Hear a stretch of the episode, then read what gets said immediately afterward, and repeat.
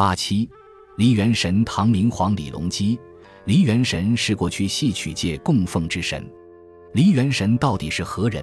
民间传说不一，有的传为田相公，有的传为老狼，还有的传为孟田狗刘、种田弘毅、祭田志彪三兄弟。但近来以唐玄宗李隆基为梨园神的说法比较流行。梨园神是田相公的传说，出自《青鱼月注·茶香是从抄》。茶香是从抄引清朝汪鹏《秀海边》云：“习梨园者，共构相公庙，自闽人始。”就说为雷海清而祀，去与存田，称田相公。这是说戏曲界人士共同修建相公庙，是从福建省人最先开始的。原来的说法是。梨园界供奉著名乐人雷海清，雷海清是唐玄宗的宫廷乐师，精通琵琶演奏，号称琵琶圣手。后来就变换成了另外一种说法，将雷字去掉雨旁，留下田旁，称作田相公。这种说法虽不可考，但是以雷海清之中，把他尊奉为梨园界的神仙是不为过的。然而，尊奉田相公为梨园神的似乎并不广泛。戏曲界真正尊奉的梨园神是唐明皇唐玄宗李隆基。唐玄宗六百八十五年至七百六十二年，即李隆基是唐睿宗李旦的第三个儿子，唐高宗和武则天的嫡孙。唐玄宗具有卓越的政治才干，他平定韦氏集团的阴谋篡权，贬诛引控朝纲的太平公主，顺利登上帝位。登基后，励精图治。任用贤才，在贞观之治的基础上，开创了历史上有名的开元盛世。唐玄宗面貌俊秀，气宇轩昂，善骑射，通音律。唐玄宗具有超长的音乐天赋。他还在当皇子时，就经常与兄弟们举办家庭音乐会。与杨玉环的爱情，也是由于杨玉环能歌善舞，精通音律，再加上当时唐玄宗的宠妃武惠妃病逝。遂冒天下之大不韪，纳儿媳为妃。史称唐玄宗性英断多艺，尤知音律，善八分书。这是说唐玄宗他英武果敢，多才多艺，精通音乐，擅长书法。他在舞蹈方面也很有天分。十六岁时常为祖母武则天表演唐代著名歌舞大曲《长命女》，乐器在他手里就活了起来，会演奏多种乐器。尤其喜爱演奏节鼓，唐玄宗练习时敲坏的节鼓就有四大贵。他很看重节鼓，称羯鼓是八音之领袖，认为各种乐器都不能与他相比。唐玄宗羯鼓演奏技巧很高，在相宋璟赞赏其为头如青山峰，手如白雨点，可见其演奏节鼓技巧之高。唐玄宗喜爱音乐，如醉如痴。甚至上朝时也怀揣玉笛，用手指不停地在笛孔上按摩新曲。梨园何以成为戏曲的代名词呢？这和唐玄宗有关。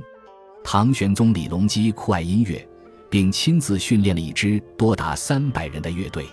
乐工常在宫中排练，对政事颇有干扰。唐玄宗就令人为乐工们另找一排练场所。御花园后有一个三百亩的大梨园。园内梨花洁白如雪，梨叶鲜绿如玉，优雅僻静，是排练的好地方。唐玄宗就决定在此排练。过了一段时间，梨子熟了，乐工排练也初见成效。唐玄宗就带着杨贵妃及大臣们来到梨园，园中硕果累累，芳香诱人，丝弦悠扬，动人心脾。李隆基大悦，当即亲书一匾，称乐工为梨园弟子。从此。梨园便成为音乐戏曲的代名词，梨园弟子也成为乐工艺人的专称。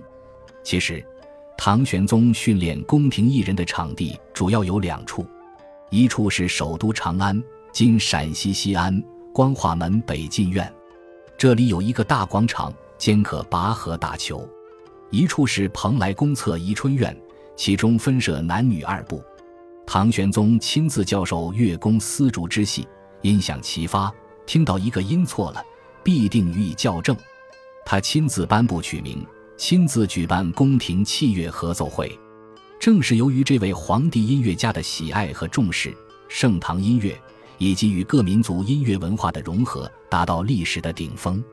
唐玄宗一生作有无数曲子，闻名于世的有《紫云回》《龙池乐》《凌波仙》及五十六岁时遇上杨贵妃后作的《德宝子》等。最著名的就是歌舞大曲《霓裳羽衣曲》。《霓裳羽衣曲》是音乐舞蹈史上一颗光彩夺目的明珠。现代的演员或艺人以前叫唱幽灵宫，正像对待女人一样。古代上流社会既把唱幽灵宫作为寻欢作乐的工具，又把他们当作祸水。宋代欧阳修写的《灵官传论》，就把统治者的败国亡家的罪过让伶人承担，就是下层社会的青红帮和袍哥等组织不许艺人参加。石榴酒戏是骂下刘批子，多是戏曲演员。